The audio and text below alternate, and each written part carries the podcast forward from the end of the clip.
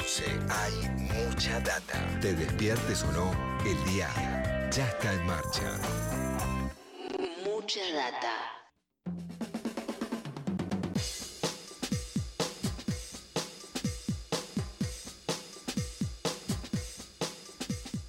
Muy bien, 9 de la mañana, 31 minutos. Veníamos hablando desde el arranque del programa de la variante Delta. Es un tema que apareció en este último tiempo, que venimos recorriendo en este último tiempo. Y estoy seguro de que todos y todas tenemos muchas dudas, ¿no? Respecto de, de qué significa, cuáles son los verdaderos riesgos, cuáles son las precauciones que hay que tener, cuál es el tema, eh, bueno, en relación con las vacunas, si previenen o no previenen, si, si resisten o no resisten. Bueno, hay muchas, muchas dudas que queremos evacuar. Eh, estamos con Carolina Torres, que es viróloga e investigadora del CONICET, a quien saludamos. Carolina, ¿cómo estás? Soy Eddie Babenco, acá con todo el equipo Nacional Rock. ¿Cómo va? Buen día. Hola, buen día, Eddie. Muy bien. ¿Cómo andás? Bueno, primero, gracias por atendernos. Segundo, te quiero pedir eh, una, una cosa, si es que vos estás de acuerdo. Me gustaría abrir nuestra, nuestras líneas para quienes quieran eh, evacuar alguna duda, aprovechar que estás acá con nosotros y dejarnos algún mensaje. eh, y si, Sí, y si vos podés lo contestás, bueno, 11 3939 8888 para todos los que tengan dudas respecto de esta aparición de la variante Delta, para quedarnos tranquilos, tranquilas y no, no, y, y- y que no se genere ¿no? pánico alrededor de esto, está bueno la información. Eh, te voy a contar una cosa, Carolina, que es una cosa que me dijo un psicólogo una vez y que me vino muy bien. Cuando hay fantasmas, me dice, cuando aparecen los fantasmas, vos prende la luz, ¿no? Eh, y en este sentido me parece siempre lo mejor, ¿no? Ante la duda, o sea, si hay una inquietud, evacuar las dudas es la manera de prender la luz y evacuar y espantar a los fantasmas. Bueno, eh, lo primero que quiero preguntarte, Carolina, tiene que ver con, con cuál es eh, el peligro, digamos, de, de la variante Delta en nuestro país. En otros países ya avanzó mucho, es, eh, prevalece, digamos, sobre otras variantes porque, porque es más agresiva. En Argentina supimos que hubo un par de casos eh, aislados y que no circula de forma comunitaria, pero bueno, quiero que me cuentes qué se sabe hasta acá de este tema.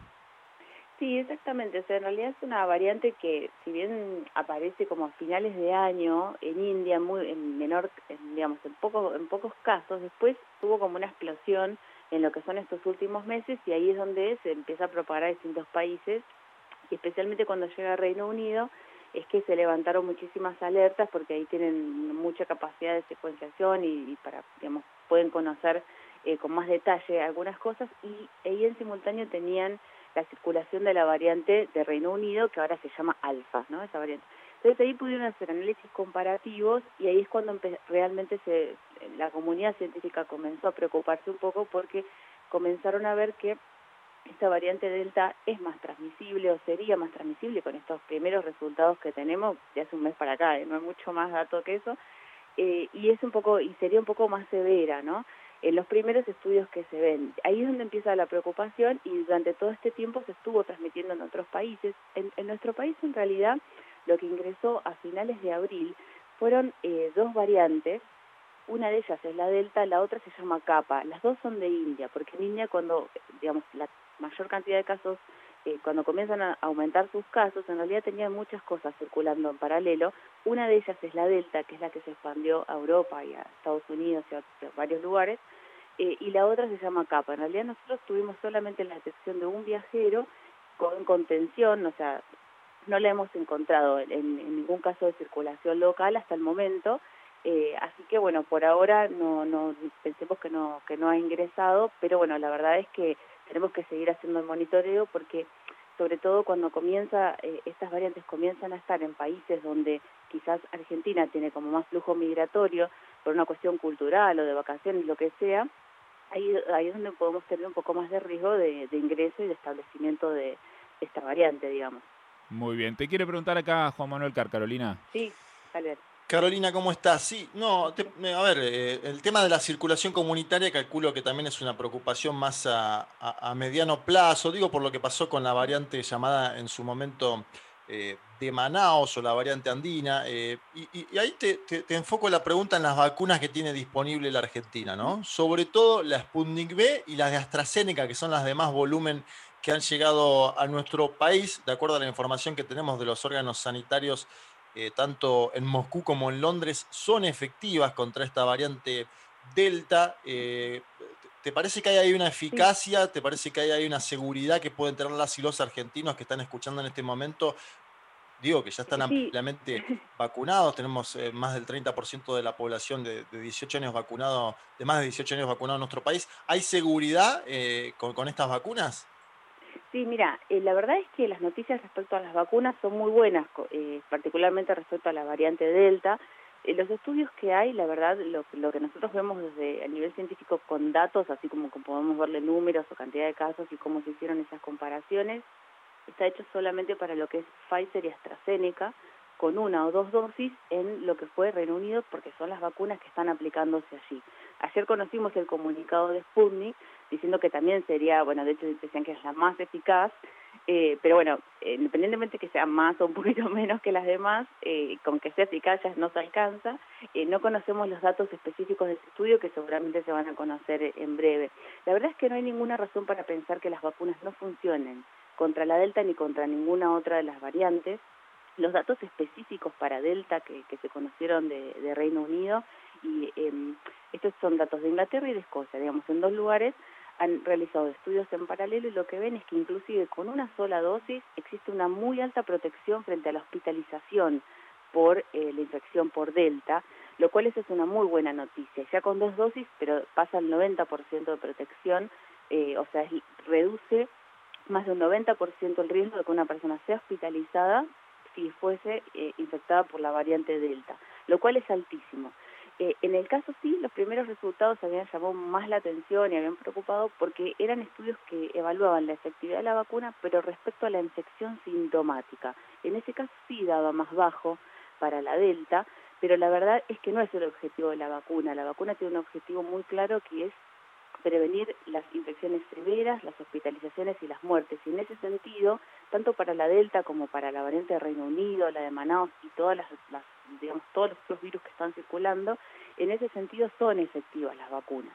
Eh, es verdad que hay muchas combinaciones de variantes y vacunas que no conocemos porque eso tienen que realizarse en los estudios donde estén circulando esas variantes y se estén aplicando esas vacunas.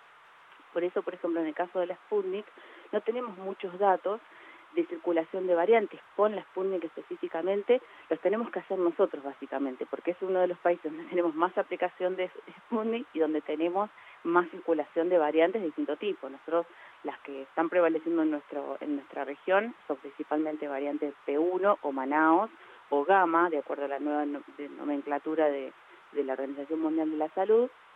Eso circula en todo lo que es América del Sur eh, excepto Perú, que lo que tiene ahora mayoritariamente es esta nueva variante denominada lambda o lo que conocemos como linaje andina, eh, perdón, variante andina o linaje C37. Te digo todos los nombres porque seguro a alguno les ha sonado de todo esto.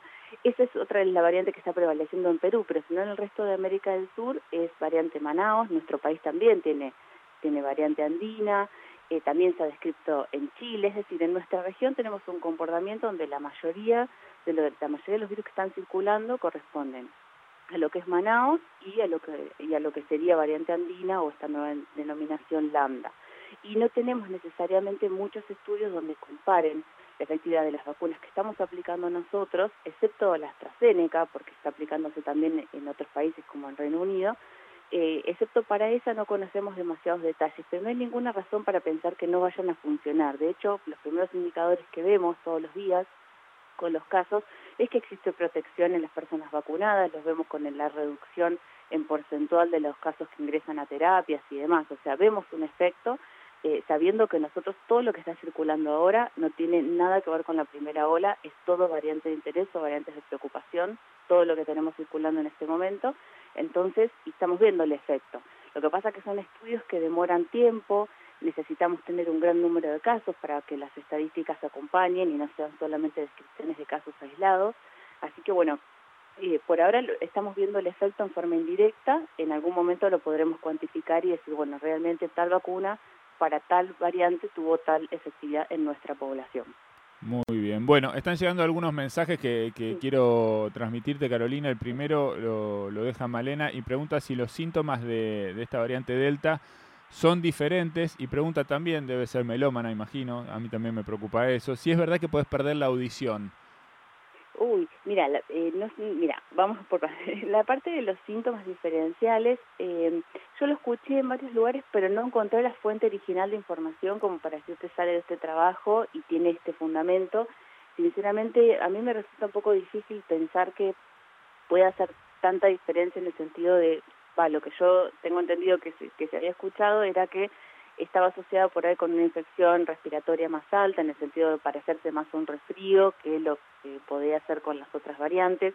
La verdad, sinceramente, no conozco el estudio a partir del cual pudo haberse surgido esa información. Sin embargo, conociendo los datos de, de Reino Unido, donde sí se le asoció con infecciones más severas, eh, entiendo que, que no pasa por ahí la sintomatología, sino sigue siendo una, una infección respiratoria baja, por eso tenemos la afección pulmonar y bueno, y después con todas las otras complicaciones que, que puede llevar a la hospitalización o al fallecimiento de las personas. Así que sinceramente no, no lo puedo contestar desde un punto de vista científico porque no conozco los estudios que, que han dado origen a esa versión, ¿no? Bien. Eh, eso respecto a la primera. Eh, después, respecto eh, a la segunda, ¿cuál era? No, era si los síntomas son diferentes y, y si podés perder la, la audición. Esa era Ah, la pregunta. cierto, la- lo de la audición. Mira, la verdad es que tampoco eh, escuché que sí podría darse en algunos casos como una especie de secuela, un algo de hipo- hipoacusia, pero no no lo podría decir ni en qué porcentual o en qué en qué personas se produce se produce esa secuela, como como se han descrito unas cuantas otras secuelas, inclusive eh, más asociadas a, a trastornos eh, neurológicos y demás, pero la verdad que correspondería que eso lo, lo conteste más un médico que, que esté formado en ese aspecto. Yo soy bioquímica, viróloga, Sí. así que me enfoco O- más en los virus que en las personas. O cualquier panelista, ¿no? Que también opina sobre estas cosas. un claro, en no, la un tele, ¿no? panelista. También. Bueno, tengo más mensajes, Carolina. Sí. Eh, acá dice al 11 39 39 8888, eh, les recuerdo. Eh, los voy a juntar estas dos que estoy mirando porque son medio parecidas. Gustavo pregunta si, si esta aparición puede atrasar el final de la pandemia y también agrega Inés eh, una pregunta similar, que es que si, si puede ser que aparezcan cada vez más variantes, más agresivas y que esto también vaya complicando como el final de este, de este problema para todas las personas, para toda la humanidad, ¿no?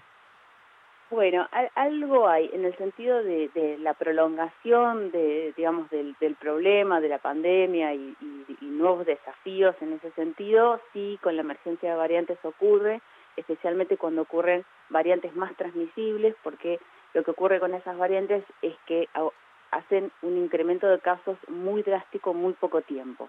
Ese es el principal problema, entonces se hace, se descontrola en, en muy pocos días, en muy pocas semanas, tenés una situación epidemiológica completamente diferente a la que uno proyectaría, ¿no?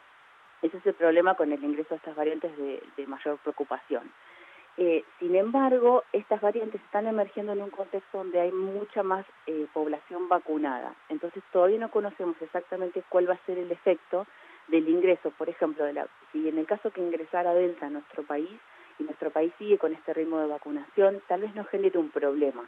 En el caso de las infecciones en Reino Unido, la mayoría de las nuevas infecciones, si bien tienen más del 90% de los casos actualmente en Reino Unido corresponden a Delta, prácticamente más del 80% de personas no vacunadas. O sea, es, es muy claro que el nicho es la persona no vacunada va a ser la que va a transmitir mm, con mucha más eficiencia la infección, por lo tanto, eh, en el caso de, de las poblaciones, si siguen aumentando su ritmo de vacunación, la emergencia de estas variantes no va a ser un problema que prolongue tanto. Sí nos genera una alerta y sí, por supuesto, a veces hace que haya que cambiar algunos planes. De hecho, en el caso de, de Reino Unido trataron de acelerar la aplicación de las segundas dosis, especialmente cuando, cuando tuvieron estos primeros estudios donde veían que en la infección sintomática era menos eficaz para Delta, pero bueno, después salieron, dos días después salieron otros estudios donde mostraban que en realidad para la hospitalización eran, eran efectivas las vacunas, así que sí nos cambia un poco el juego, pero no drásticamente nos va a extender muchísimo eh, más que lo que ya pensábamos eh, la pandemia, ¿no? Y después respecto a la otra ¿Pensás que la variante Delta va a ser predominante en el mundo de acá a los próximos meses? Digo, porque se, se especulaba con la variante británica eh, en un inicio que suceda lo mismo, se expandió fuerte en Europa, pero al tener más contagiosidad uno tiende a creer que la variante Delta, bueno, va a ocupar un lugar, va, eh, va a ensanchar, ¿no? Eh, eh, la capacidad de infectar en, en todo el mundo y, y puede ser predominante, eso es lo que marcan algunos. ¿Vos, vos tenés la misma mirada? Eh, la verdad es que es muy difícil de, hacer esas especulaciones porque no conocemos muy bien cómo interaccionan estas variantes con otras variantes. Por ejemplo, cuando ingresó a nuestro país la variante de Reino Unido, que era más transmisible, nosotros no sabíamos cómo se iba a comportar con la variante de Manaus, que ya la estábamos viendo en nuestra población, porque es otra variante también más transmisible. De hecho, en Brasil cuando emerge, en, no sé, en Manaus, en el estado de Amazonas, en un mes solamente reemplazó todo el virus que tenían de la primera ola y entonces se pensaba que era muchísimo más transmisible y entonces había un montón de alerta al respecto. Después lo que ocurrió, lo que vimos es que en nuestra región, en América del Sur, sí, por supuesto, prevalece Manaus, pero tiene también que ver con la cantidad de ingresos que tenemos desde estas zonas, digamos, tenemos muchísimo más vínculo, entonces tuvimos muchísima más, si se quiere, entre comillas, siembra de virus en nuestra población, a partir del cual después comenzó a aumentar. Por lo tanto, es posible que esta variante, digamos, tiene esas características biológicas que parece que es, que es más, más transmisible realmente y de hecho eh, las proyecciones indican que en muchos países va a ser predominante en poco tiempo, pero la verdad es que nosotros no sabemos si eso necesariamente puede replicar en nuestro país porque estamos teniendo otras variantes de preocupación de, y otras variantes de interés de alta transmisión también, entonces no sabemos necesariamente si es el solo hecho que ingrese o que realmente tienen que ingresar mucho para poder reemplazar a las otras variantes. Eso es algo que depende muchísimo de la epidemiología de cada lugar, pero sin dudas, eh, sin duda sí va a reemplazar a mucho, en muchos países va a ser la predominante, eso yo creo que sí. Eso tiene toda la, digamos, tiene todo el patrón, tiene toda la dinámica en estas primeras infecciones que se ven de, de, llegar a ser la variante predominante. Eso sin duda. Muy bien. Tengo eh, justo... Había, quedado una preguntita de antes, lo de la emergencia de las variantes. De las variantes. Mientras circula el virus va a haber emergencia de variantes. Eso sin ninguna duda también. Bien, perfecto, está bueno. Pues estaba viendo en Twitter, por ejemplo, un mensaje que vi ayer que me sorprendió, que también quiero traer acá a la charla, de Gustavo Noriega, que se pregunta, dice, ¿ya nadie habla de la cepa de Manaos? ¿No era el cuco que anunciaban? Todas las variantes, afirma, tuvieron un ciclo más periodístico que epidemiológico, de amenaza y disolución. Parecería raro, dice Gustavo Noriega, que el destino de la Delta fuera otro. ¿Qué te parece esto? ¿Está invocando o está pifiando? En, realidad la variante Manaos, desde que ha ingresado a nuestro país, yo, participo del Consorcio País, que es uno de los, eh, digamos, de los consorcios que está haciendo la vigilancia genómica.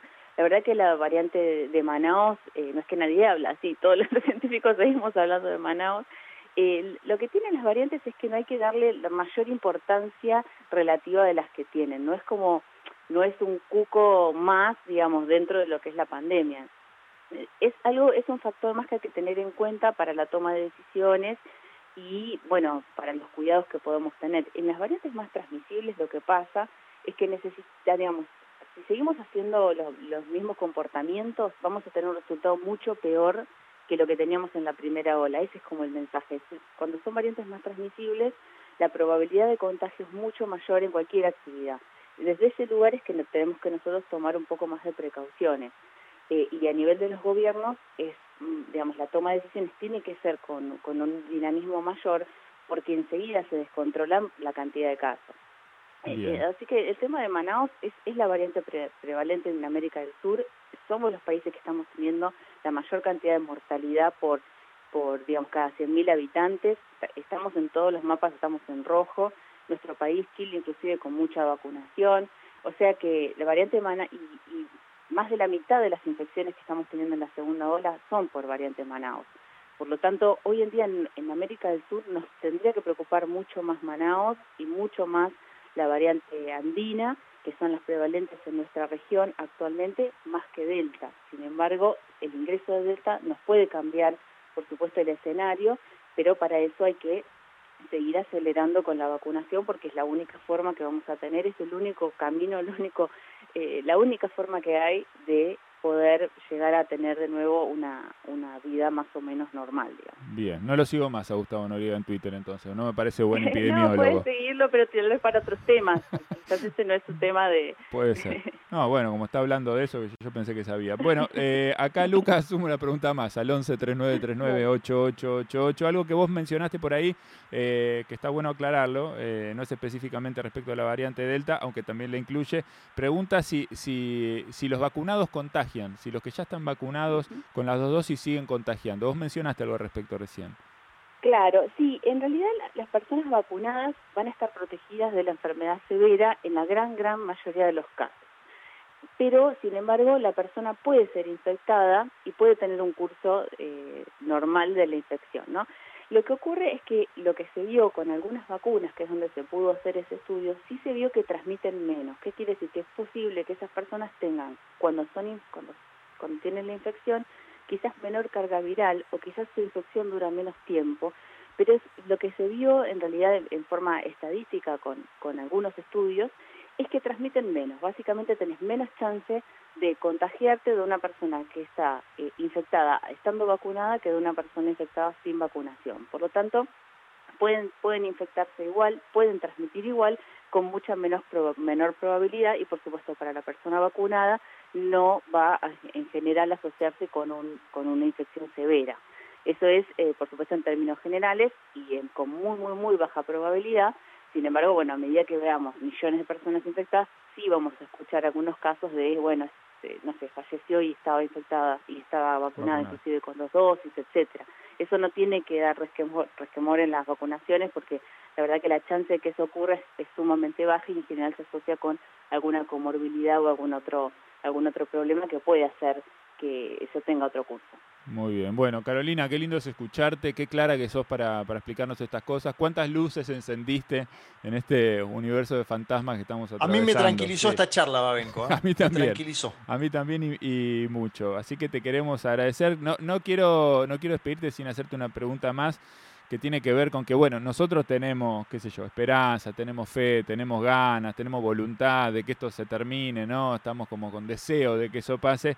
Vos por ahí lo que tenés son datos. ¿Cómo ves el futuro, el futuro próximo? ¿Cómo ves los próximos meses respecto de lo que está pasando en la Argentina con el tema de la pandemia?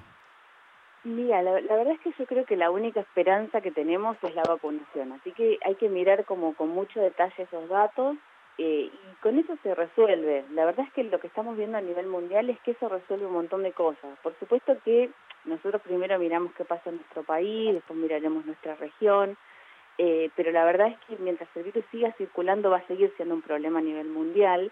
Por lo tanto, bueno, la, equidad de vacunas es un tema que también está en boga porque hay muchísimos países que no han aplicado una sola dosis y eso, eh, digamos, más allá de lo humanitario, del riesgo que, corren esas personas, sigue siendo un riesgo mundial, ¿no? Como pasa con muchas otras infecciones virales, eh, donde, donde lugares donde no se vacunan siguen siendo reservorios de virus para todo el mundo. Por lo tanto, la verdad que, que yo lo veo con, con muy positivos, eh, pero bueno, la verdad es que, es que toda la esperanza es en la vacunación, así que eso es lo que hay que acelerar, especialmente ahora en el invierno, donde la chance de transmisión es muy alta, donde todavía tenemos un altísimo número de casos, eh, entonces todavía no hay que bajar la guardia, pero el horizonte está muchísimo más cerca que lo que veíamos hace, por ejemplo, dos meses. Muy bien. Así que en ese sentido yo veo, no sé, un panorama de para fin de año, para la primavera, digamos, muchísimo más alentador. Esperemos que así sea. Esperemos que así sea, Carolina. Un placer enorme, te súper agradecemos este rato con nosotros y bueno, seguiremos en contacto. Te vamos a volver a llamar si tenemos dudas. Sí, cómo no, por supuesto. Gracias. Muchísimas gracias, un beso grande. Ahí estaba Carolina Torres, viróloga, investigadora del CONICET, despejando una cantidad enorme de dudas respecto de la aparición de esta variante Delta y lo que puede suceder en el futuro con la pandemia en la Argentina. Esto es Mucha Data. Mucha Data. De 9 a 11 por Nacional Rock.